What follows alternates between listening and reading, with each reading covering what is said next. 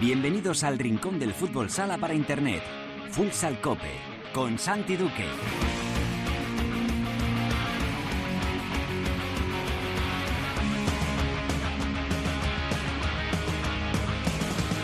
Hola, ¿qué tal? Bienvenidos a Futsal Cope, la casa del fútbol sala en la cadena Cope. Hoy alcanzamos el programa número 449, es el quinto capítulo de la decimocuarta temporada en este espacio reservado a todos los amantes de este deporte. Ya lo sabes, nuestro rinconcito exclusivo para hablar sin mirar el reloj de fútbol sala. La selección española saldó con un empate y una victoria el doble partido, el doble duelo ante Eslovenia y sigue dependiendo de sí misma para la clasificación para el Mundial de Uzbekistán 2024 que recuerden arranca en septiembre del próximo año. Hablamos ya con Adolfo Fernández Díaz, jugador del Barça y de la selección española. En la tertulia analizaremos estos dos partidos de España y cómo queda la clasificación para el Mundial, aunque todavía queda ese partido de esta tarde entre Italia y la República Checa, además de echar un vistazo también a la jornada número 5. Vuelve la Liga Nacional de Fútbol Sala con muy buenos partidos este fin de semana. Lo haremos todo con la ayuda de Cancho Rodríguez Navia y de Gustavo Muñena. En Futsaleros por el Mundo, la directora Sendín nos lleva hoy hasta Libia. Intentamos esa comunicación hace un par de semanas, pero no pudimos contactar con Ricardo Íñiguez y estamos sufriendo por las inundaciones que ha habido en el país y la inestabilidad que les voy a contar que hay ahora mismo en toda esa zona del mundo. Y acabaremos el programa con Alba Da, hablando de la jornada de la primera división femenina con una protagonista de lujo como es Peque, celebrando que ya hay fecha para el Mundial Femenino, el primer Mundial Femenino de futsal de la historia y por supuesto repasaremos también lo que está ocurriendo en la segunda división. Todo preparado para empezar con Natalia Escobar y con Víctor Escarpa en el control de sonido. Esto es Futsal Cope.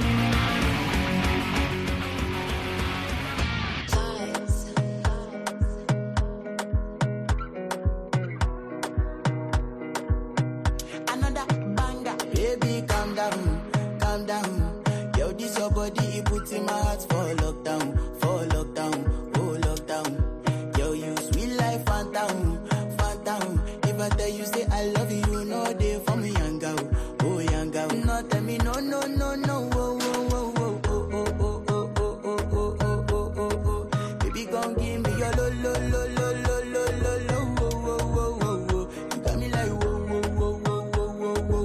esta canción la habréis escuchado un montón, se ha usado muchísimo también en, Instagram, ¿no? Bueno, pues esta canción, eh, que muchos no, no lo sabéis, es de Selena Gómez, la canta con Rema eh, y se llama Calm Down, como tranquilos, ¿no? Como cálmate, tranquilidad. Y es una de las canciones nominadas a los premios NTV EMAS 2023, es decir, los premios europeos de la NTV. Durante el programa vamos a ir escuchando algunas de las canciones que optan a llevarse el premio a mejor canción.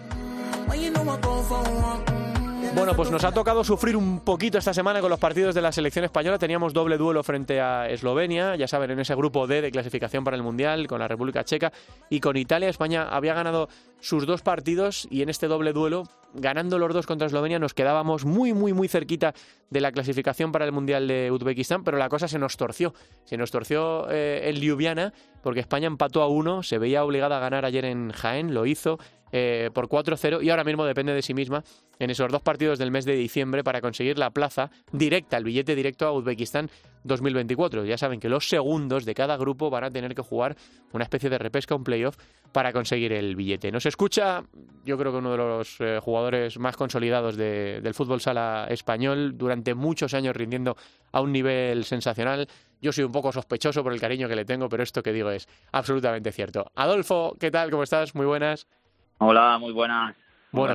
ha tocado sufrir un poco, Adolfo, ¿no? El, eh, hablamos de la igualdad siempre en la Liga Nacional de Fútbol Sala, pues es que está pasando un poco también en estas clasificaciones, estos grupos de clasificación para, para el Mundial, que las fuerzas se están equiparando, que selecciones que antes eh, pues a lo mejor no las teníamos muy en consideración están creciendo, están complicándonos mucho las cosas, como ha pasado en este doble duelo con Eslovenia, ¿no? Primero por el empate allí, Adolfo, y luego porque ayer nos vamos al descanso con 0-0 también en, en- en el Olivo Arena y cuesta mucho abrir este tipo de, de partidos, ¿no? Sí, sí, eh, se está viendo reflejado pues que el fútbol sala está evolucionando a nivel mundial, que antiguamente cuando ibas a lo mejor a una convocatoria a algún país que que, que, que veías que el fútbol sala pues eh, podías ganar de mayor diferencia de goles, ahora ahora está muy difícil, ahora está muy igualado físicamente, es, es todo todavía eh, muy físico, eh, permite mucho el contacto y, bueno, es algo que, que eso, que, que, está evolucionando mucho y que, y que cada partido es, es una final y es muy difícil, se está viendo reflejado que es muy difícil ganar y más cuando juegas fuera de casa.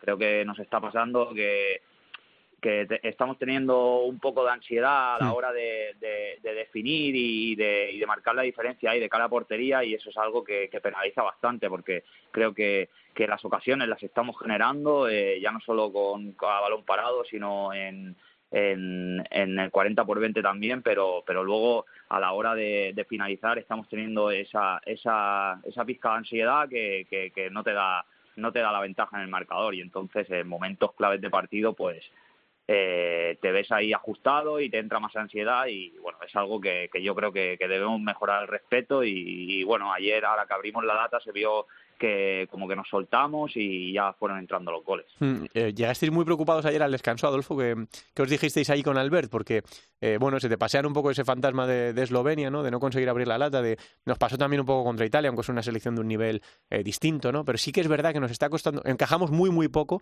pero sí nos está costando un poco hacer goles. No sé por dónde fue la conversación ayer con Albert en el, en el descanso en el Olivo Arena.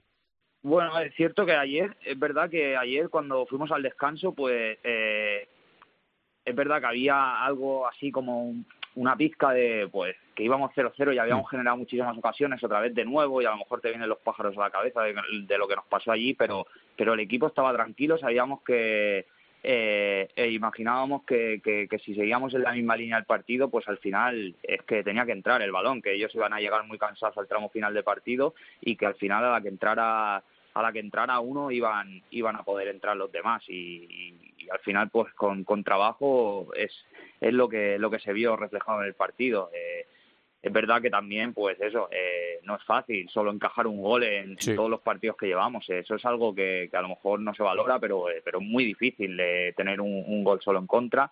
Pero es cierto que, que debemos mejorar el, el, tema de la finalización, pero bueno, al final nos llevamos otra vez los tres puntos que son muy importantes, que seguimos primeros, primeros de grupo y que no hay otra cosa mejor que depender de ti mismo y ahora mismo dependemos de nosotros mismos para, para conseguir el objetivo que es la clasificación como primeros de grupo para, para el Mundial. Mm, ¿Qué sensación tienes, Adolfo, respecto al, eh, al momento que atraviesa la selección. Yo creo que llevamos como mm, los últimos años, no sé decirte cuántos, pero un poco en transformación. ¿no? Eh, se han marchado jugadores que eran importantísimos, que han estado un montón de años en la selección española, eh, que han venido marcando un poco el ritmo, la veteranía, el, carácter de, de, lo que era nuestra selección. Eh, ahora estáis cogiendo otros el, relevo, como yo creo que es tu caso, ¿no? En la ausencia además de, Sergio Lozano, creo que ahora mismo, tanto dentro de la cancha como en el vestuario, eres un jugador muy, muy importante para la selección, como puede ser Jesús o otros que sois un poquito más, más veteranos, pero ¿te da la sensación, Adolfo, de que todavía estamos en ese proceso de renovación, de que eh, falta un poquito de, recorrido para que veamos un bloque en España que pueda optar a ganar los, próximos títulos. Bueno, es que al final son, son, como tú dices, son etapas. Al final, pues es verdad que durante mucho tiempo, eh, verdad que hay muchísimos jugadores de, de muy gran nivel y está muy difícil entrar en la selección española y bueno, esa generación que nos hizo campeones del mundo pasó, luego la, la que nos ha conseguido muchos campeonatos de Europa también y ahora pues eh, al final van pasando etapas y los jugadores pues pues ya se van retirando o ya no ya no van entrando por por edad a la selección y entonces pues eh, hay un relevo. En este caso pues es verdad que creo que somos una selección muy joven que, que estamos yendo de menos a más. Hay un grupo eh, muy bueno eh, con, con, los jugadores que están entrando y los que están trabajando en sus clubes que pueden entrar perfectamente en cualquier convocatoria porque hay un nivel brutal y está muy difícil estar en la selección. Y bueno es al final es trabajo, disciplina, sacrificio y ir todos a una como, como siempre ha hecho España y ya está. Ahora tenemos la ausencia de, de Lozano que ya sabemos no hace falta que te lo explique, pero ya sabemos lo importante que es para, para el grupo y para el fútbol sala español y mundial y bueno, eh, deseando que, se recupere lo antes posible y pueda estar y pueda estar con nosotros porque al final es, como tú dices, nuestro líder. Eh, al final, pues los demás trabajamos trabajamos para aportar eh, el máximo el máximo al grupo como, como en mi caso intento dejarme la vida siempre para, para el beneficio de todos e intentar hacer eh, un poco mejor a, cada compañero con el que juego y, y, bueno dar todo de mí en la pista para pues para llevar a España a lo más alto es algo que es muy difícil porque el nivel está está muy alto, eh, hay selecciones de, de, mucho nivel, pero bueno, yo creo que, que nosotros tenemos ese nivel y escoger coger experiencia y seguir sumando minutos y, y bueno, dejar a España en lo más alto. Hmm, a ver si, bueno, pues en diciembre podemos certificar esa clasificación para evitar un playoff que, que llevaría mucha incertidumbre y mucho, y mucho sufrimiento. Está en, en, nuestra mano, así que a ver si podemos sacar adelante esos dos, esos dos partidos. Adolfo, esta gente que dice eh, que son muchos ahora mismo, muchos analistas en el mundo del fútbol sala, pero ya les digo en selecciones, sino también en clubes, que los jugadores más habilidosos tienen menos libertad. Eh, por ejemplo, ayer vimos que Catela fue importantísimo para desequilibrar el partido, ¿no? Eh, jugadores de este, de este tipo, ¿no? Más que recuerdan al fútbol sala que se jugaba en la, en la calle, ¿no? Más gambeteadores, más eh, encaradores. ¿Crees, tú desde dentro percibes que tienen menos libertad por parte de los entrenadores en general, ¿eh? eh para hacer estas cosas, para arriesgar la pelota, que se tiende más a asegurar portería cero en lugar de dar un poco más de libertad a este tipo de futbolistas? Es que no creo que, sea un tema de, de, de, miedo o que el entrenador penalice sí. en ese sentido. Eh, yo creo que al final el entrenador cuando convoca jugadores así como, como de, o el seleccionador como, como de la calidad de Catela, que son diferentes, que, que, que te marcan diferencias, porque al final eh, cuando lo pones tienes que asumir que, que, que, que va a fallar, porque sí. es imposible que, que, ningún jugador cometa un error, eh, sea de eh, jugador tipo Catela o sea de otro tipo de jugador. Al final va a haber errores en el 40 por 20. Es un deporte y un, una pista muy muy pequeña que sabes que y hay que asumir que va a haber errores, pero para eso estamos los, los, los tres compañeros para, para intentar suplir ese error. Entonces sabes que de siete jugadas que haga, con la calidad que tienen, pues te van a acertar cinco y dos van a fallar. Pero, pero bueno, no creo que sea un, un tema de, de entrenador, sí de que está todo muy igualado, es muy físico, que que jugadores con, con la magia, como, como en este caso, como has puesto el ejemplo de Catela, sí. pues eh, te marcan las diferencias, pero te coge una selección físicamente muy fuerte y, y a lo mejor desde fuera parece que no, es que se, eh, se le dice que o, sí. o, da miedo a que a Carrique en ese sentido, pero no, es que se, se te meten en, en 20 metros y físicamente son fuertes, eh, se permiten mucho los brazos, el contacto mm. y es muy, es muy difícil desequilibrar y, y, y, que y que y que te vayas en el, en el uno contra uno en, en, en ese aspecto y, y bueno eh, pues yo supongo que también depende de qué entrenador, pero sí. yo creo que ahora lo que se está viendo con eh, en, con Fede y, y, con Cani este hablando de la selección se le da se les da libertad a todos los jugadores y, y bueno eh, no pasa nada porque falle porque al final eh, viene a la selección por lo que hace en su club y en su club lo que hace es marcar diferencias en, en el uno contra uno y, en todos los aspectos del juego y entonces aquí tiene que hacer lo mismo porque al final si viene a la selección es por eso. Es por entonces eso. yo creo que, que, es un tema de, de, que está todo está todo muy difícil, cuando se te mete, depende del partido también, pero cuando se te meten selecciones en 20 metros es difícil desequilibrar, irte uno contra uno ya a lo mejor has intentado dos veces, no te vas y ya es un tema de, de que de que no no intentas intentarlo otra vez por si por si la pierdes creo que es un tema un poco un poco global en, ese sentido, que está muy igualado y que es difícil, es difícil. Hmm. Yo es verdad que, por ejemplo, en la Liga estoy percibiendo más partidos. El año pasado sí tuvimos una racha de partidos de 1-0, 1-1, 2-1, que en fútbol sala son resultados raros, pero joder, yo ahora estoy viendo partidos como el vuestro de los días de 5-8 contra Noya, ¿no? O, o, la visita a Palma, o eh, yo no sé, creo que la, el nivel del fútbol sala en España, en la Liga, está mucho mejor que lo que estamos viendo, ¿no? Por, por, por la guerra, eh, Federación Liga Nacional de Fútbol Sala, por la falta de visibilidad, eh, porque no se está viendo muy bien en la tele. Yo creo que hay un nivel de jugadores y de partidos mucho más espectacular que lo que a veces se, se transmite. Y por eso quería preguntarte, ya de vuelta a la Liga Nacional de, Fútbol Sala, eh, visita, os, os visita el Cira este, este sábado. De momento, Adolfo, un empate contra Sota en la primera jornada y esa derrota en, Palma. ¿Cómo estás viviendo este inicio de Liga del Barça? Porque cuando yo pregunto aquí a la gente que va entrando, el otro día Josan, el entrenador de Córdoba o distintos protagonistas, siguen viendo que el Barça es el rival a batir. Eh, bueno, está claro ¿no? que tenéis un nivel brutal, que lo habéis exhibido en los últimos años, a pesar de tener bajas durísimas. ¿Cómo estás viendo tú este inicio de temporada del Barcelona?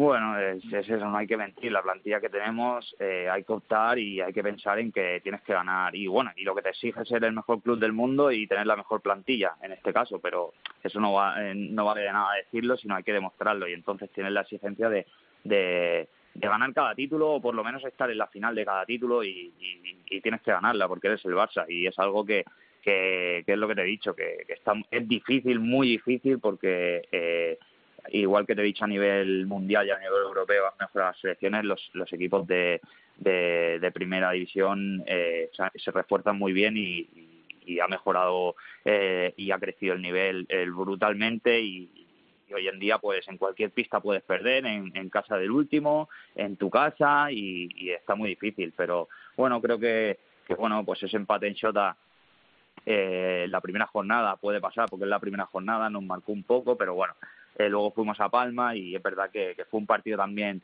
eh, que se nos escapó por, por detalles de, del 5 para 4, pero fue un partido que yo creo que estamos haciendo un magnífico partido en ese sentido porque eh, estamos ganando de, una diferencia de tres goles a Palma en su campo y eso, eso es muy difícil, pero luego por, por detalles eh, se nos escapó y es lo que te digo, que era una jornada difícil porque veníamos de, de la selección, tenemos muchos jugadores internacionales que que, sin apenas poder entrenar juntos, pues vas y juegas un partido tan importante como el de Palma y es difícil porque al final no tienes pues la sincronización con tus compañeros, eh, tienes un cambio de chip, eh, viajes y al final es es algo pues que agradecidos porque al final hacemos lo que nos gusta y, es lo más eh, estar en la selección y disputar estos partidos, pero al final eh, ese cambio de chip es muy importante hacerlo rápido porque si no cuando te das cuenta has perdido has perdido partidos y en, un Barça no te puedes permitir eh, perder partidos y hay que hay que optar a ganar cada cada cada partido que juegas. Y ahora viene Alcira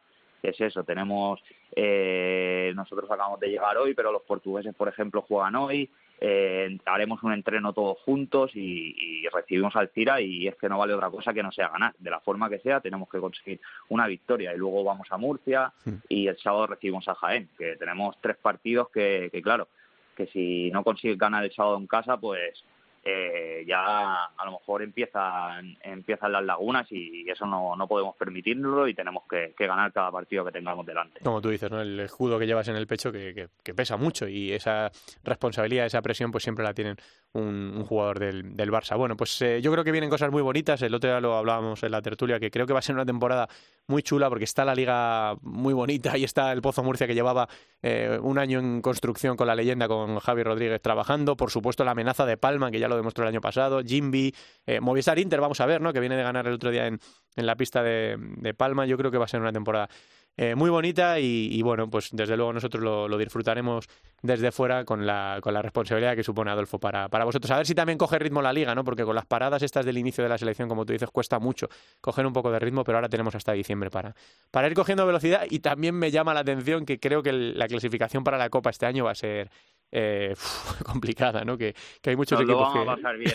Nos lo vamos a pasar bien este año. Sí, va a estar entretenido. Está todo muy igualado y es lo que te digo. Está, se está viendo un fútbol sala eh, espectacular. Eh, es verdad que, estos parones de selecciones para los clubes, pues eh, en este sentido son, son jodidos porque es lo que te digo, no, no puedes entrenar con, con, con, todos los jugadores para, para los partidos tan importantes que te vienen, pero, pero bueno, ahora tenemos eh, hasta diciembre eh, para, para estar con el club centrados, para, para estar entrenando juntos, para, para seguir ganando ganando partidos y que al final eh, brille el fútbol sala y disfrutemos todos. Hmm. Y tú a seguir igual, que cada vez que te entrevisto te digo, yo creo que es el mejor momento de tu carrera, pero claro, eso ya dura, no sé, cuántos años, tres, cuatro años el mejor momento.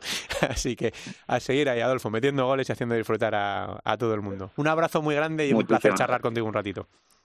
Muchísimas gracias igualmente y un placer estar con vosotros. Adolfo Fernández Díaz, señoras y señores, es el bicho de Santa Coloma, uno de los jugadores más importantes del fútbol sala español, jugador del Barça y de la selección española. Viene de meter un golito ayer con España que nos dio la tranquilidad para esa victoria por 4-0 y ahora ya hasta diciembre, aparcada la selección y nos centramos en la Liga Nacional de Fútbol Sala. Vamos con la tertulia.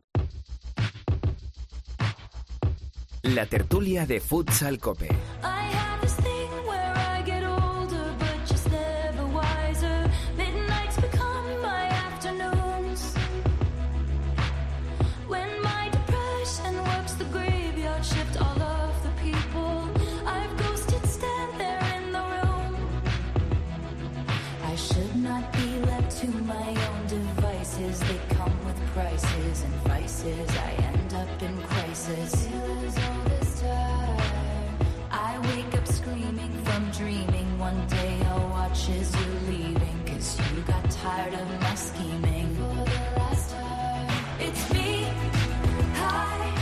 Bueno, pues seguimos escuchando estas canciones que hemos elegido en el día de hoy, las nominadas a los premios MTV EMAS, es decir, a los premios MTV de Europa 2023 y por supuesto no podía faltar Taylor Swift.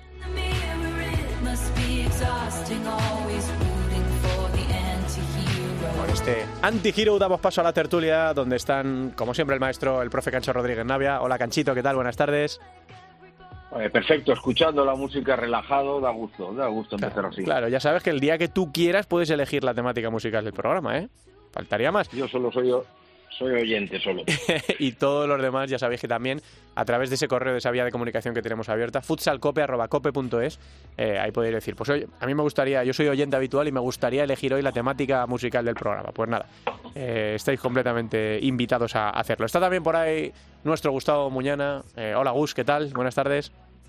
Saludos futsaleros. Mejor, mejor por el futuro del programa que, que Juan José Rodríguez Navia no, no, no tenga la posibilidad de, de, escoger una playlist, por favor. Bueno, tú también puedes, estamos ¿eh? De acuerdo, estamos de acuerdo.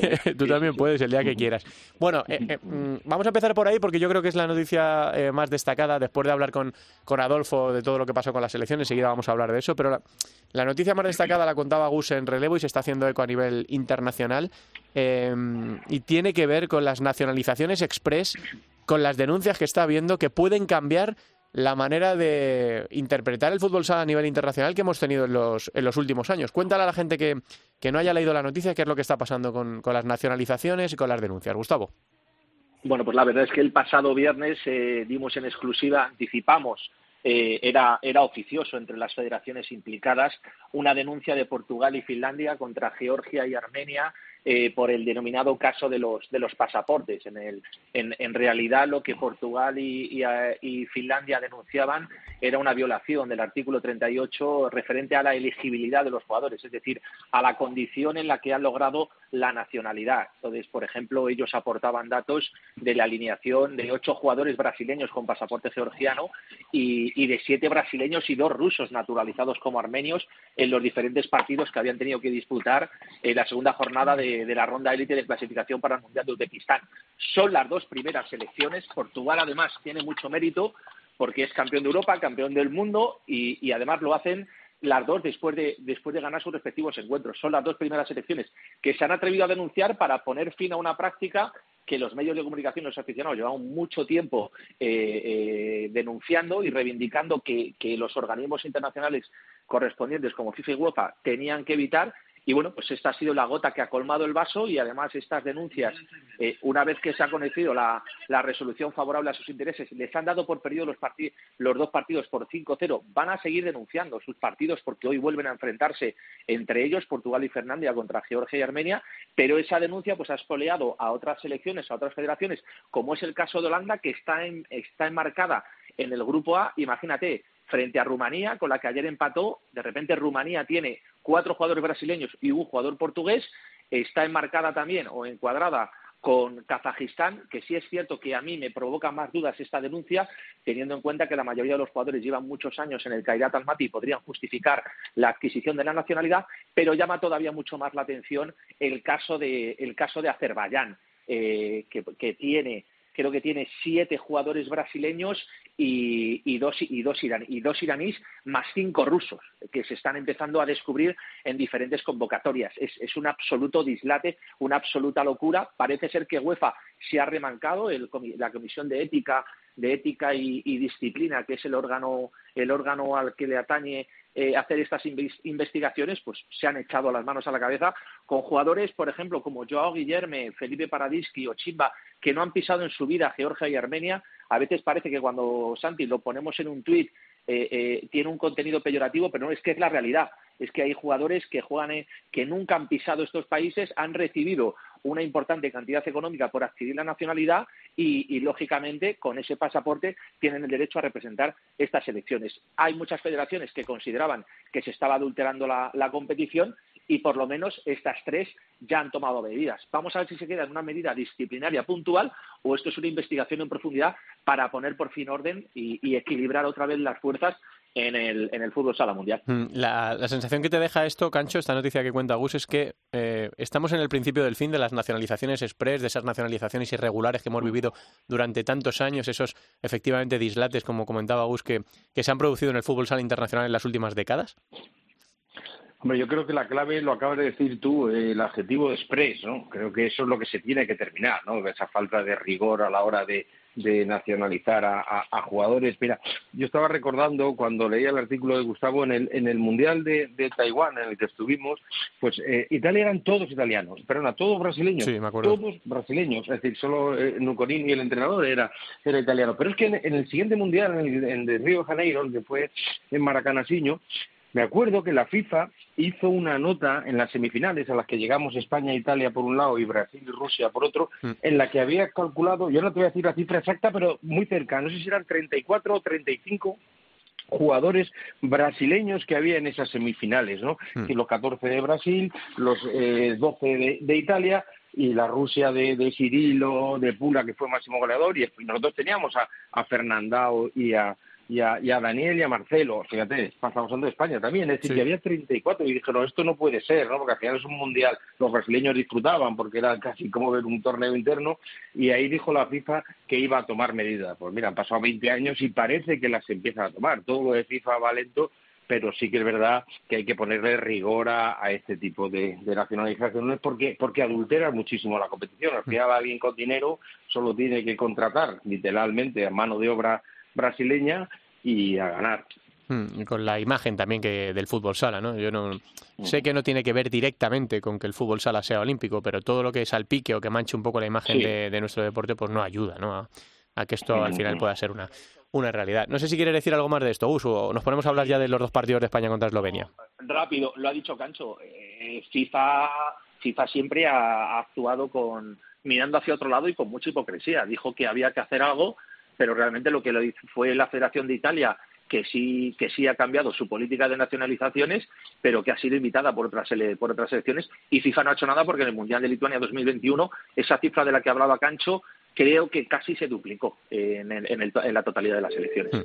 O sea que ha seguido pasando a pesar de que, bueno, por lo menos alzaron la voz para decir que iban a hacer algo, pero al final con las denuncias de las elecciones es con, los que, con lo que ha empezado esto, que yo creo que sí que va a ser un, un cambio significativo en las nacionalizaciones irregulares en el, en el fútbol sala mundial. Bueno, los partidos de España. Empezaba la semana regular con ese empate frente a Eslovenia, empate a uno frente a Eslovenia, una España muy atascada, que además encajó ese gol que nos hizo tambalearnos un poco, sobre todo porque Italia le ganaba en el último minuto a la, a la República Checa y se quedaba solo un, a un punto de, España en la, en la clasificación. Ayer no había más eh, que ganar en el Olivo Arena, por cierto, chapó otra vez a la afición de, de Jaén, porque más de 4.000 personas eh, un martes por la noche a última hora, una semana que sí que es festiva, pero es festivo mañana, es decir, que hoy había que, que currar y allí estaban más de 4.000 personas generando un ambiente excepcional para la selección.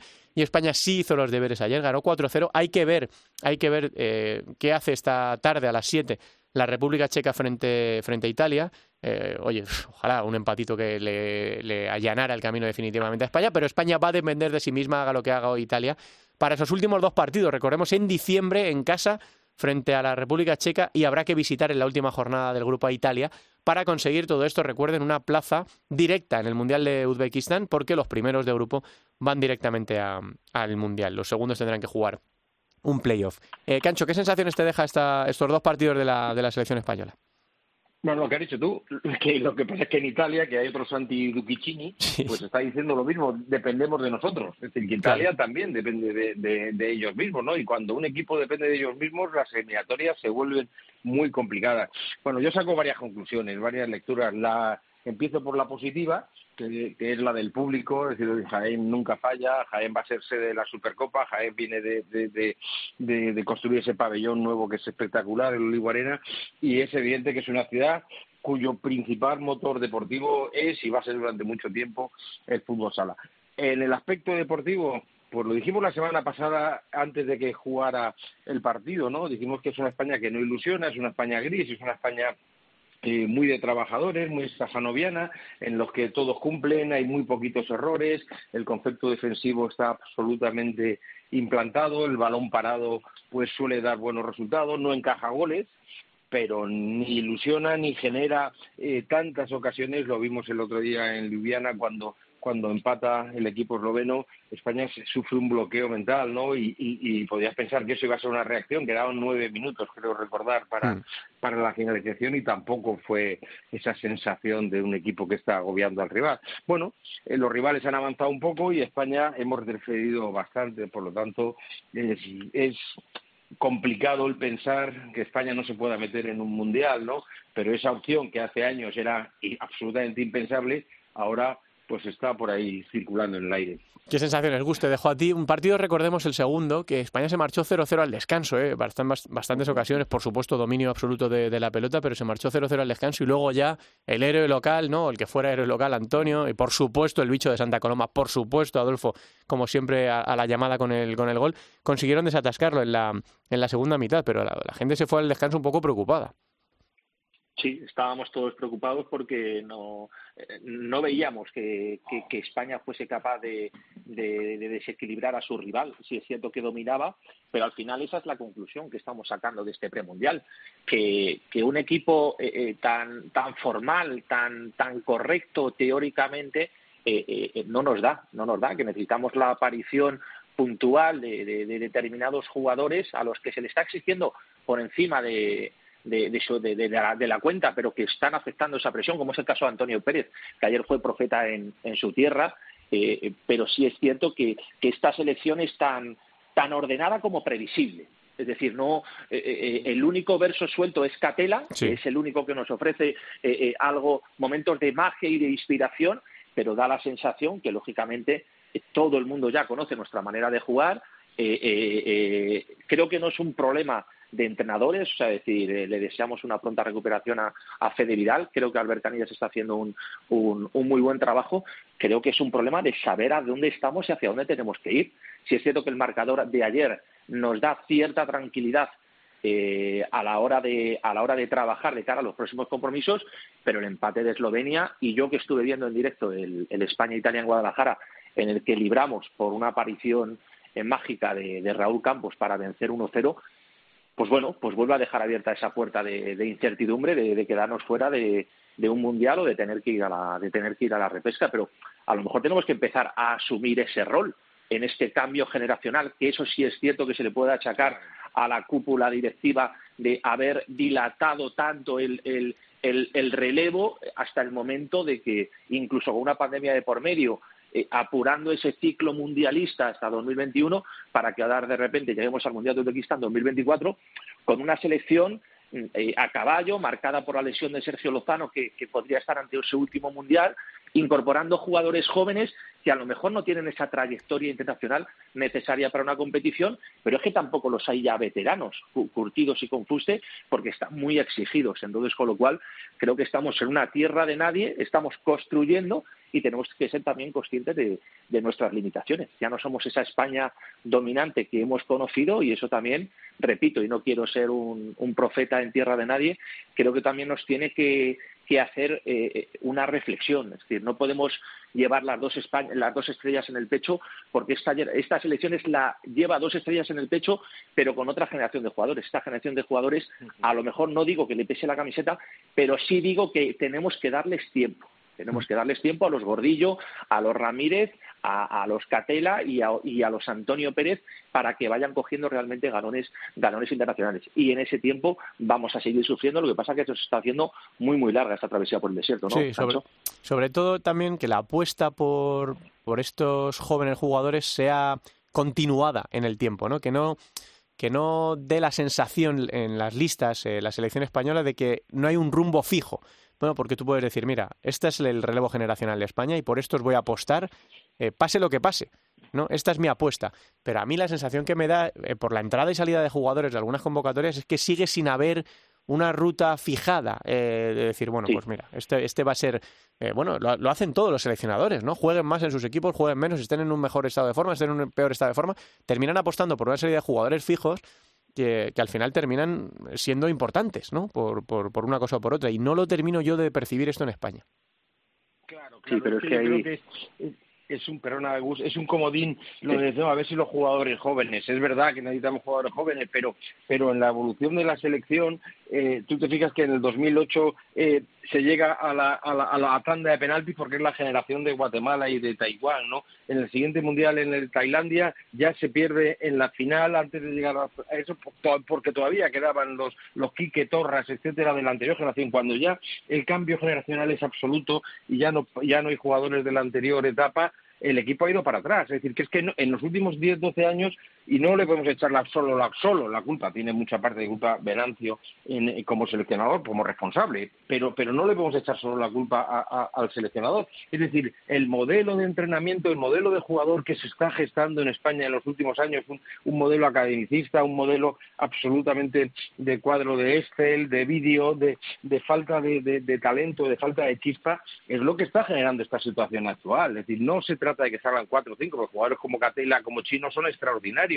pero si al final les metes en un sistema y cuando llega el martes les dices, oye, Catela, que has perdido cuatro balones, cuatro, pierdes 4,5 por partido y además eh, eh, en situación ya te lo has cargado a Catela, porque mm. si Catela lo que tiene que hacer es estar fresco para hacer lo que tiene que hacer, si tiene que estar pensando en otra serie de cosas que hay que trabajarlas, pero no se les puede, a cada jugador hay, hay que sacarle lo que tiene bueno y corregir los errores, no, no, no volverlos a todos soldados, ¿no? Entonces, debemos de analizar la situación en global y no solo pensar en que a ver si aparecen dos o tres talentos, dos o tres Sergio Lozano y nos llevan otra vez a, la élite, porque ese no es el camino. Esa es la clave del debate, Santi, y ahí es donde hay que poner el foco y, repito, no es que seamos unos teóricos o unos, o unos sabios o unos iluminados.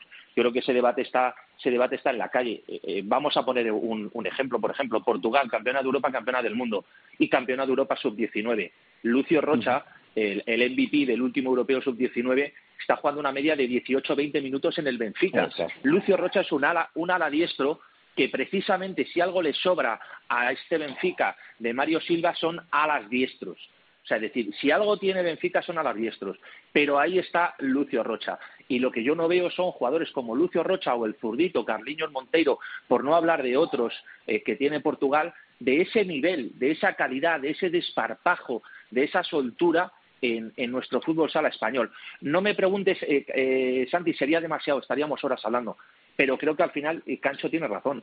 En, nuestro sistema de formación de jugadores se persigue al jugador diferente, entrecomillado, por favor, que, que los entrenadores no se lo cojan como un ataque hacia ellos, sino al final estamos primando al jugador físico, al jugador que no comete errores eh, eh, eh, y estamos, estamos obstaculizando que el talento fluya de verdad. Y esto además se hace de manera, de manera inconsciente. Fíjate, a nivel de mercado, en la oferta y la demanda, eh, como se empezó a ponerse de moda el juego de cuatro, eh, de repente ya no hacía falta generar pivots, porque todo eran jugadores de movilidad.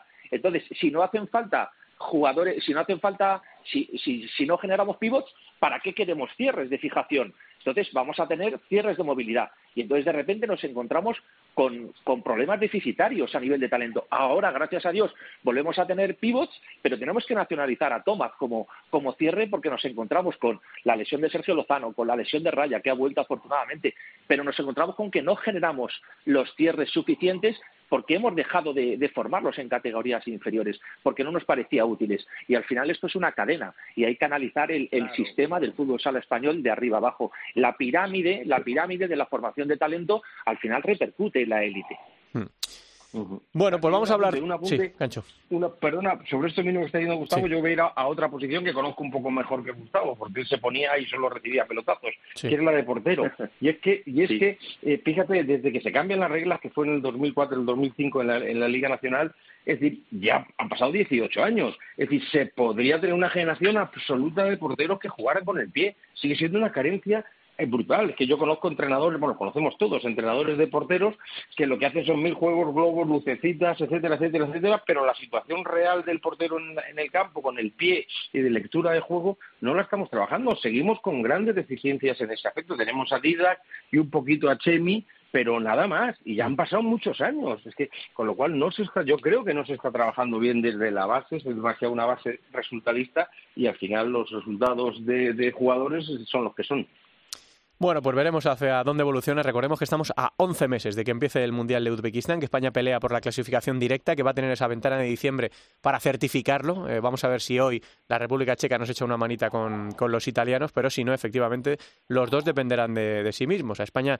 eh, le podría valer el empate en, Italia eh, si consigue ganar su partido en casa frente a la República Checa, pero los italianos ganando ese partido, si no pasa nada raro, podrían estar también ellos en, en el Mundial de manera directa. Así que salimos de dudas en, en un par de meses. Y vamos a echar un vistazo a la liga, que con tanto parón nos está costando un poco coger ritmo en este inicio de campeonato. Recordemos que vuelve este sábado con la disputa de la jornada número 5 con estos partidos. Valdepeñas Noya, Sota el Pozo Murcia, Inter Rivera Navarra, Real Betis Industria Santa Coloma, Barça Alcira, Peñíscola, que Quesos Hidalgo Manzanares, Córdoba Jaén y Jimbi Cartagena Palma Futsal, como yo creo el partido más destacado de la jornada. Esto lo dejamos de la siguiente manera para aquel que se haya despistado un poco por el parón. El Pozo es líder con 12 puntos, primero cuatro victorias en cuatro partidos, segundo es Palma, tiene eh, también 12 puntos, pero un partido más y una derrota en el, último, en el último encuentro contra Movistar Inter. El Barça es tercero, tiene 10 puntos, también cinco partidos disputados. Cuarto, y la gran sorpresa de momento de la temporada, es Quesos Hidalgo Manzanares, con tres victorias y nueve puntos. Quinto, Peñíscola,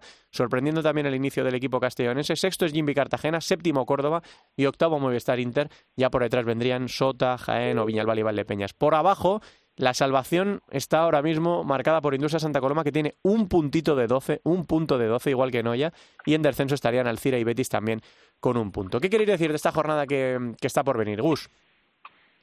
Pues que a mí me preocupa mucho la situación de, de y Valdepeñas. ¿eh? Creo que tiene que reaccionar el equipo de, David Ramos, que no conoce la victoria a pesar de, la profunda reestructuración que ha hecho de, la plantilla y, y es donde tengo es donde tengo puesto el foco y en el Real Betis Futsal también ¿eh? creo que también la, la, planificación deportiva que se ha hecho en el equipo bético ha sido buena y a día de hoy no, no están respondiendo y creo que a mí me, da la sensación de que el comienzo de liga del Real Betis es una prolongación de la, de la segunda vuelta y a lo mejor sería conveniente eh, la utilización por parte de Bruno García de mensajes mucho más contundentes. Señores, esto es el Real Betis y con esta plantilla tenemos que optar a jugar la Copa de España y los, y los playoffs. No puede ser que el Real Betis eh, lleve, creo que son tres tres dos, dos campañas o tres mm. campañas salvándose en la última en la última jornada con la inversión que está realizando y viendo sobre todo por ejemplo que recientemente el, el club de fútbol se ha deshecho de la sección de baloncesto vendiéndosela a un grupo de inversores mexicanos. Creo que creo que tienen que ser conscientes de, de, lo que se están jugando en el en el futuro. Y con respecto a, a lo demás el, el, liderato del Pozo Murcia Costa Cálida, que, que creo que es lo más, lo más llamativo y, sobre todo ver cómo Mallorca y Palma van a afrontar estos meses tan, estos meses tan duros de la UEFA Futsal Champions League. Cancho, ¿qué quiere decir esa jornada 5 que está por venir? Sí, bueno, eh, se entiende, son pocas jornadas todavía, pero es una, una liga un tanto irregular. Yo no sé si por los parones, por todas las cosas que están pasando alrededor del fútbol y del fútbol sala, pues parece que, que no estamos centrados en los deberes, pero fíjate, es, es atípico que, que, seis equipos no hayan ganado todavía, ¿eh? que es una, una burrada, ¿no? Es que casi la mitad de los equipos no han ganado, ¿no? Y luego hay, para mí hay un partido especial, el de Jimmy ya lo has comentado tú, pero hay un partido importante que es ese Córdoba-Jaén, eh, Córdoba que está jugando muy bien, Jaén que está fuera de las plazas de que le dan opción a, la Copa y, y al playoff y una derrota, una nueva derrota de Jaén, bueno, pues pues pues sería también para encender esas alarmas, ¿no? Y por supuesto lo que ha dicho Gus, ¿no? El Real Betis ya me sucedió el año pasado con el Levante, equipos, no porque sean equipos de fútbol, sino porque son equipos con estructura, con una metodología, etcétera, que, que con buenos pabellones, que además pues ayudan al crecimiento del futsal, ¿no? Y entonces si el Real Betis este año no consigue mantenerse, no sé yo el futuro que puede tener la sección. Mm, bueno, todavía no, ¿eh? Porque es un poco pronto, pero eh, me veis echando cuentas para la clasificación para la Copa de aquí a, dos semanas. Empezamos a echar cuentas porque esto está muy, muy caro. Eh, todavía no vamos a mirar a lo de abajo, que ya os dije en mi pedrada principal, porque lo de abajo es muy pronto. Como dice Cancho, hay equipos que no han ganado, hay un montón de equipos empatados a un punto, pero esto empieza a coger temperatura, así que nada, estamos hablando ya de cuentas eh, y de calendarios para la clasificación para la Copa de España. Muchachos, que como siempre, muchísimas gracias por estar aquí un ratito hablando de fútbol sala. Un abrazo grande. Saludos a todos.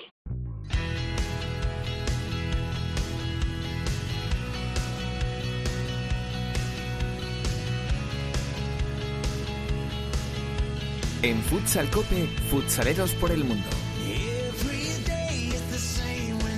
Bueno, teníamos muchas, muchas ganas de hacer esta comunicación, esta llamada de hoy, porque desde luego ya hace un par de semanas o tres que andamos preocupados por la situación de, Libia, ¿no? Por, todo lo que está pasando en el país y ahora también por la eh, situación de inestabilidad en esa zona del mundo eh, con el conflicto palestino-israelí, pues con más razón que nunca queremos estar cerca de los nuestros que están fuera de nuestro país. No pudimos hace un par de semanas, pero eh, nosotros no, no nos rendimos. Directora Sendinteresa, ¿qué tal? Muy buenas tardes. Hola, ¿qué tal? Sí, y asistentes creo que solemos ser eh, un poquito y eh, por fin hemos podido hacer esa conexión con eh, un país que lo comentabas, está, está, pasando una época bastante mala a nivel social, a nivel conflictos y, y con, con catástrofes naturales. Y allí tenemos a uno de nuestros entrenadores, que es su seleccionador de fútbol sala, que no es otro que Ricardo Íñiguez. Y Ricardo, ¿qué tal? ¿Qué tal? Buenas tardes. Bueno, lo primero de todo, eh, ¿cómo está el cómo está el país, cómo está la situación, eh, qué es lo que te encuentras por allí. Bueno, actualmente eh, sabéis que en Trípoli, que es donde vivo yo, la cosa está tranquila. Y bueno, en, la parte que pasó la inundación fue la parte este, que es en Benghazi, un pueblo Dam, que es a pues a unos kilómetros de, de, Benghazi y bueno, la verdad que la gente estaba bastante triste por, ese suceso. Pero bueno, en líneas generales el país ahora mismo está tranquilo, eh, preocupado por la situación de Israel y Palestina, por lo que conlleva. Pero bueno, eh, en principio estoy en contacto directo con la embajada y, la cosa de momento está bastante tranquila. El tema de las inundaciones no te pilló eh, por allí, pero ¿qué te han podido contar de todo lo que se ha vivido eh, con esa situación, con toda la catástrofe que ha, producido esas inundaciones? Bueno, fue, fue muy fuerte. Fíjate que mm, fueron 30.000 personas las que, las que desaparecieron y, y, bueno, muy triste. Ha sido una situación muy, muy triste en todo el país. La verdad que, bueno, ellos tenían, son,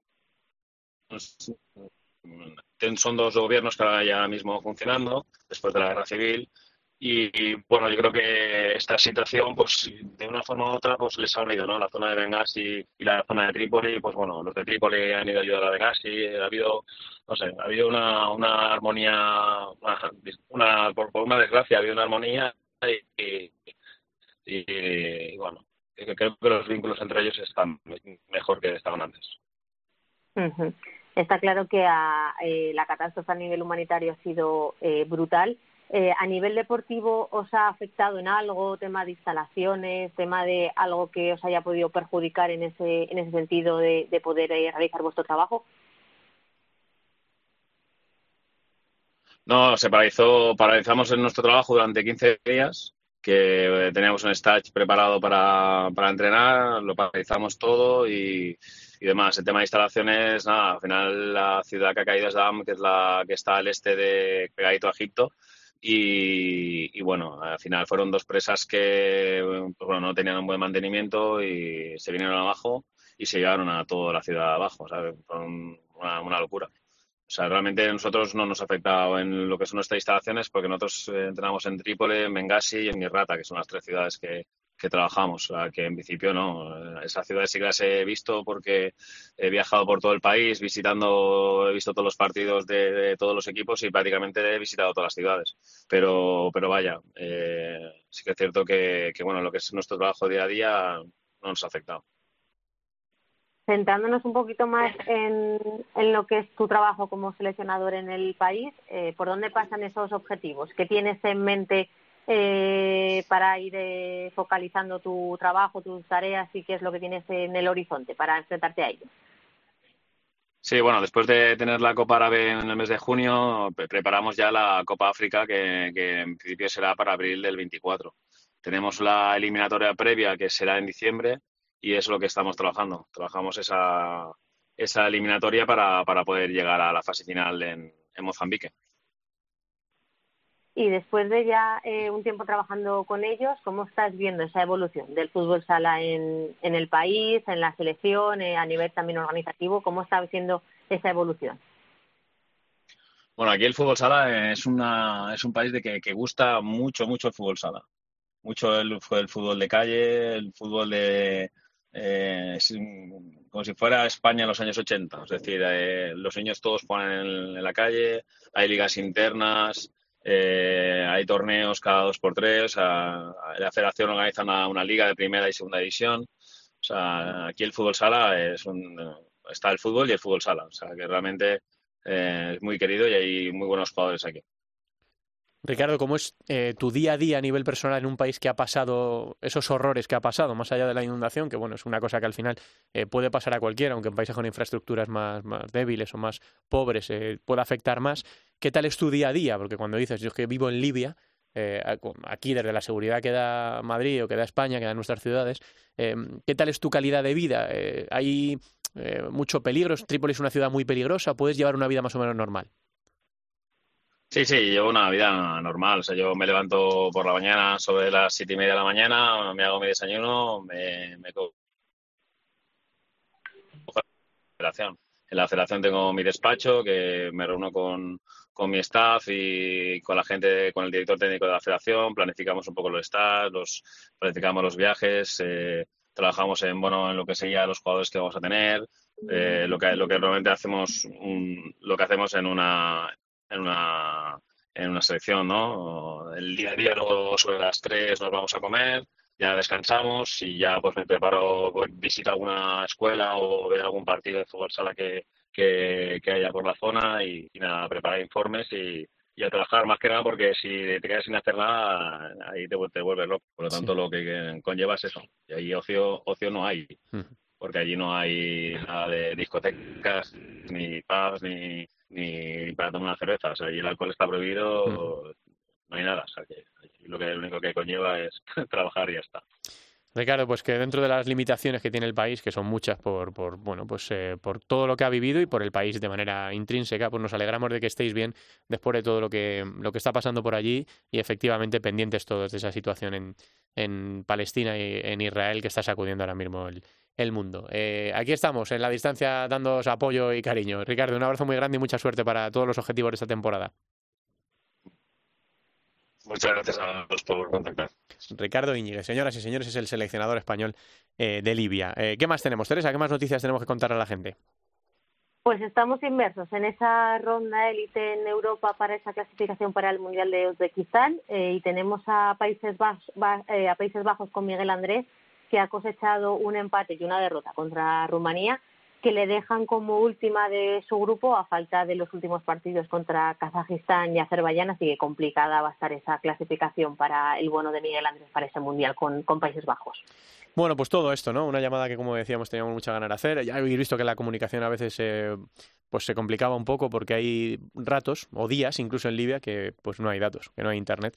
Así que, y como dice Ricardo, pues el entretenimiento, el ocio allí, eh, pues es muy, muy limitado. Así que, eh, pues nosotros queríamos de aquí, eh, sobre todo a través de Teresa, que es la que está siempre pendiente, pues hacer llegar nuestro apoyo, nuestro cariño a, Ricardo Íñiguez y, seguiremos viajando por distintas zonas del mundo para hacer llegar eso, que estamos pendientes de ellos y muy orgullosos del trabajo que, que están haciendo. La semana que viene más, Teresa, gracias, un beso. Un beso, hasta luego. Venga, vamos con Álvada y el, y el fútbol sala femenino. En Futsal Cope, Fútbol Sala Femenino.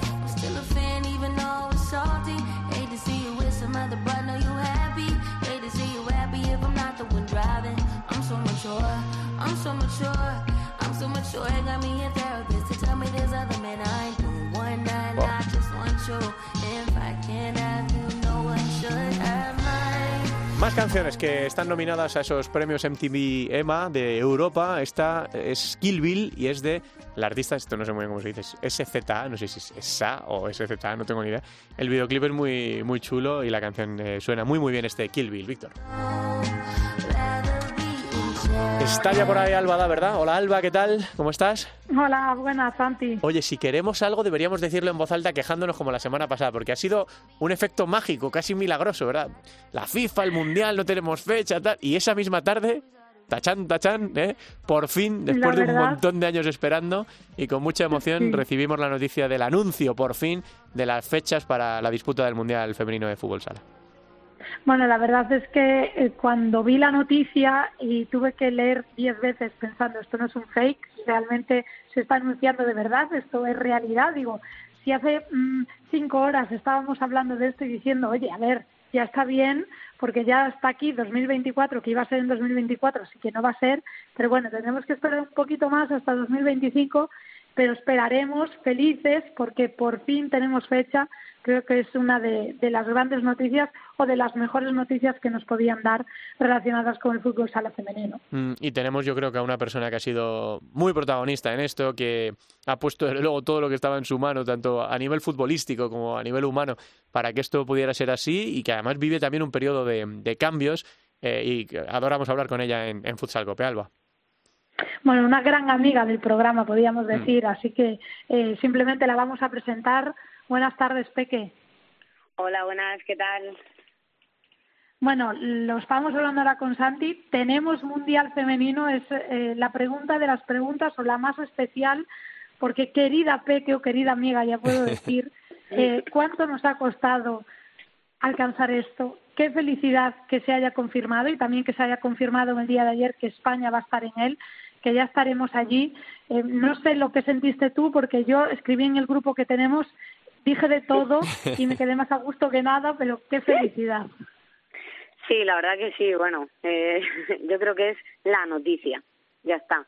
Sí, es verdad que cuando se dijo lo de los europeos, pues fue una alegría, partidos oficiales, pero claro, es que al final lo que aspiras es a que haya un mundial y, y pues ha sido flipante. O sea, yo creo que no he recibido tantos mensajes en mi móvil ni en mi cumpleaños. O sea, pero literal.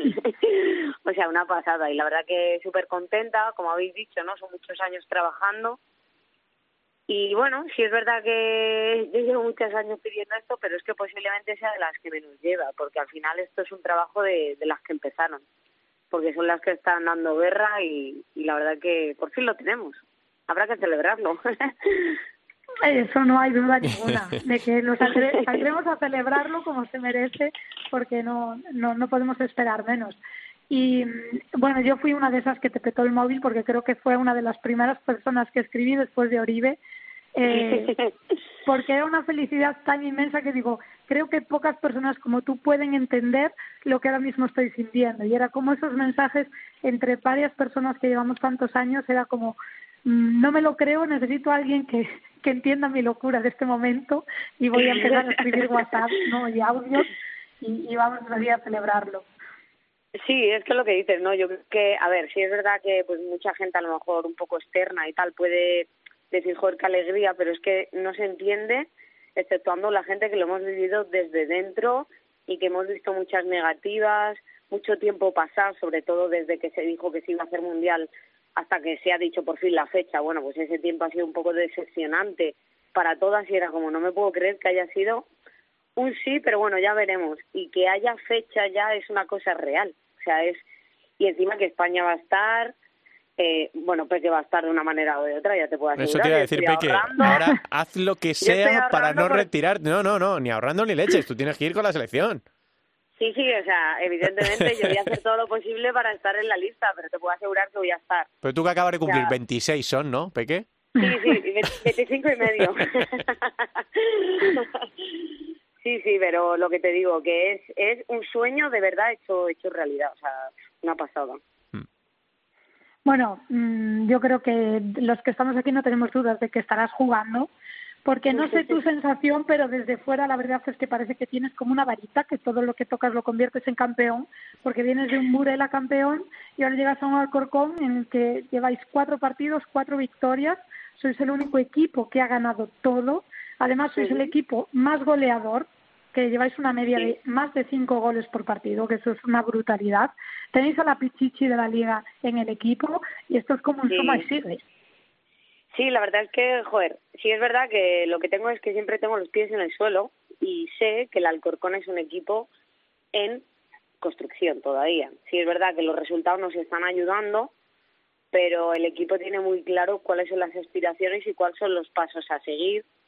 Y bueno, se ha empezado muy bien. Eh, Claudia ha empezado en un nivel espectacular, os lo puedo asegurar, porque si los partidos marca goles, en los entrenamientos yo flipo eh, está a un nivel muy alto, pero es lo que te digo, al final son chicas muy jóvenes que donde se va a ver dónde está el nivel es en los momentos importantes. Como bien has dicho, vengo de Burela y sé lo que es eh, competir en esos momentos y ahí es donde nos vamos a ver. Por ahora lo único que tenemos que hacer es seguir trabajando, seguir disfrutando, porque estamos disfrutando un montón en pista y yo creo que eso se retransmite y bueno, pues sobre todo enganchar a todo Alcorcón, ¿no? Eh, estamos viendo que la grada nos está apoyando y es muy importante, porque es lo que te digo, ¿no? En los momentos claves cuando consigamos llegar a competir cosas, pues nos van a ayudar. ¿Y cómo está haciendo esa adaptación, la vuelta a casa? Porque tantos años fuera, no sé si es como te lo imaginabas, mejor o que ahí vas en proceso. Eh, está siendo mejor, no voy a mentir. Estoy muy contenta de estar cerca de familia, amigos, mi sobrino, que le veo todas las semanas. Eh, estoy muy bien. En lo personal estoy muy bien. En el equipo me he encontrado, la verdad, que un club muy bueno, eh, muy profesional dentro de sus limitaciones, pero que son totalmente conscientes de cuáles son.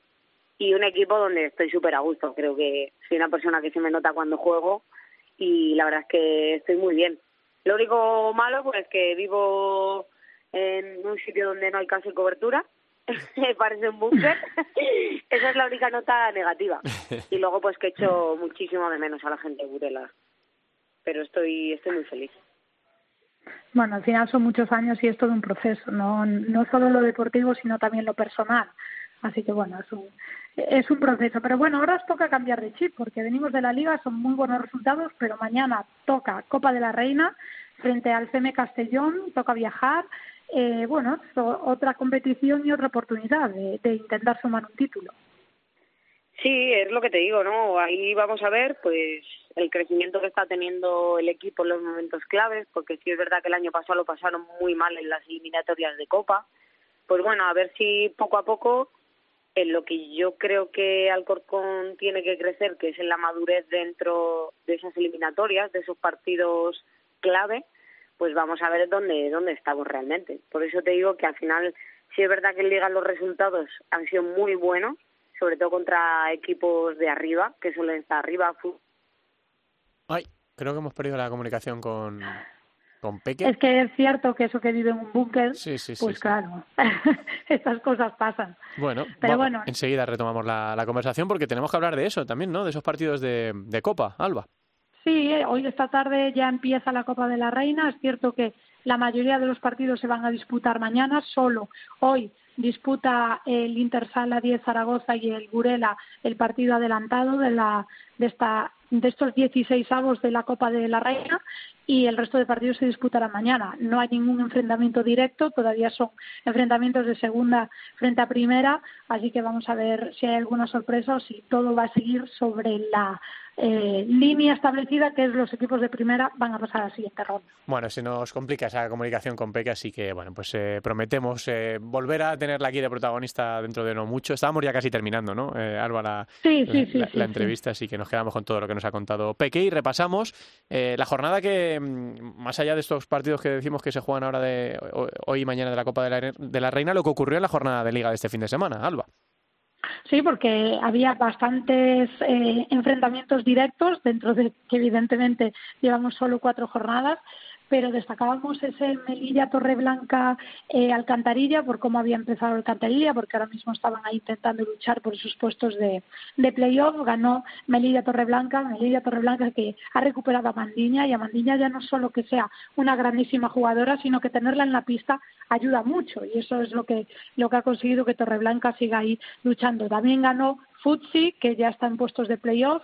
También eh, ganó Burela 1-3 frente a Atlético Torcal, ganaba el Corcón, lo decíamos con Peque, eh, cuatro jornadas, cuatro victorias. En otro de esos partidos destacados, ese Roldán Les Corts, porque Les Corts decíamos que a pesar de ser un recién ascendido, había ganado y estaba en puestos de playoff, ganó Roldán 1-0 en esa, eh, pues demostrando esa calidad o esa experiencia que tiene estar en la primera división. Y llegó también la primera victoria de Urense on time 4-1 frente a Móstoles, una victoria necesaria y porque estaban ya en puestos de descenso y creo que Urense no tiene equipo para estar ahí.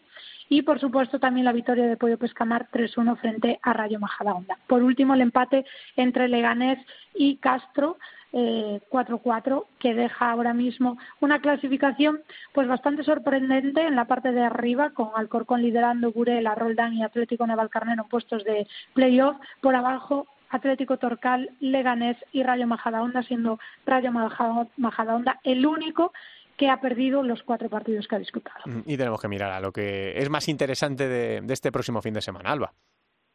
Bueno, pues me quedo con un partido entre todos, aunque hay muchos buenos, pero me quedo con ese Alcorcón Alcantarilla por lo que decía Peque, porque es cierto que han empezado muy bien, pero es en estos enfrentamientos en los que podemos ver o, o comprobar si realmente están ya adaptadas a, a esas competiciones de máximo nivel. Bueno, pues eh, vamos a ver qué es lo que qué es lo que nos depara la jornada. Estamos todavía con el subidón de esa noticia del mundial. Ha habido mucho, mucho trabajo detrás. Efectivamente, como le decía Alba la semana pasada, eh, no puede ser que después de tanta pelea anuncien el mundial y no anuncien la fecha y lo dejen eh, ir y, y, y, siga pasando el tiempo. Bueno, pues afortunadamente a alguien ahí se le ha encendido la, la lucecita y ya tenemos confirmada la disputa de, del Mundial en el año 2025. Vamos a ver ¿no? si las jugadoras más veteranas de la selección española, como el caso de Peque, que tiene 36, eh, pueden llegar a un Mundial que merecen disputar. ¿no? A ver eh, bueno, pues cómo se desarrolla en estos próximos meses hasta la disputa del Mundial y cuál es la lista definitiva de Claudia. Pues para eso queda mucho y habrá tiempo de, de hablarlo. Gracias, Alba. Un abrazo. Gracias. Hasta luego. Estamos casi terminando, Víctor. La segunda división en Futsal Cope.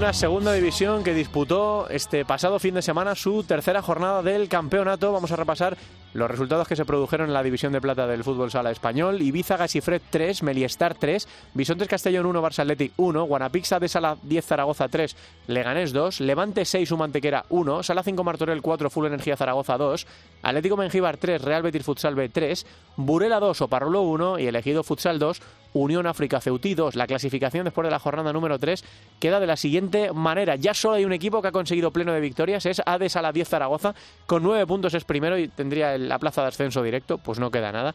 En playoff estaría Levante con 7 segundo, Unión África Ceutí con 7 tercero, cuarto es Full Energía Zaragoza con 6 y Humantequera es quinto con 6. Estos jugarían el playoff y luego sexto viene elegido Futsal con 5 y Barça Athletic con 4 puntos. En la zona baja de la tabla, Meliestar marcaría la salvación con un punto, pero está empatado con Mengíbar, Leganés y Castellón, que estarían ahora mismo en descenso también con un punto. Y vamos a echar un vistazo a los partidos que se vienen ahora en esta cuarta jornada del campeonato en la segunda división, que se disputa íntegramente el sábado, dos y media de la tarde, Betis Sala 5 Martorell, a las 4 Leganés Ibiza, a las 5 Barça Athletic elegido, 6 de la tarde Humantequera Bisontes Castellón, 6 y cuarto Unión África Ceutí, Ades a las 10 Zaragoza, 6 y media Meliestar Burela, a las 7 uy, que se me va el ratón, Full Energía Zaragoza Levante. Y también a las 7 Oparrulo Ferrol, Atlético Mengíbar.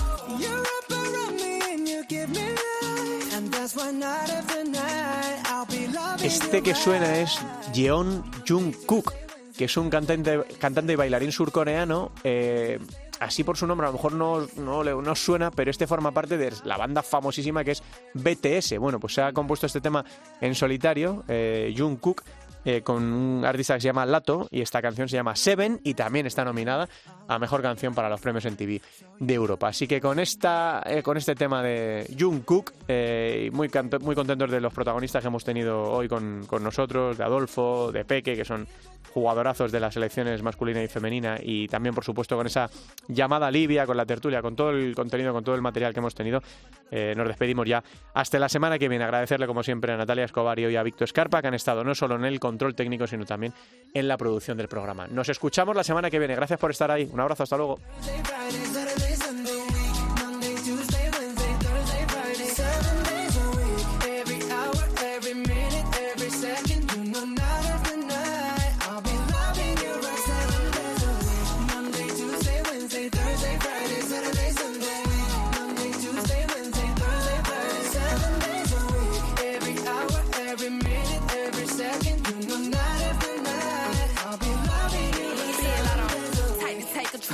Take it so. Take your phone and put it in the camera roll. Leave them clothes at the door. What you ain't for? Better come and hit your goal. Uh, jumping in both feet. Going to the sun up, we ain't getting no sleep. Seven days a week, seven different sheets, seven different angles. I could be your fantasy. La división de honor, la división de plata, el fútbol sala femenino, los jugadores españoles fuera de nuestras fronteras, la selección, todo el fútbol sala en cope.es. Futsal Cope.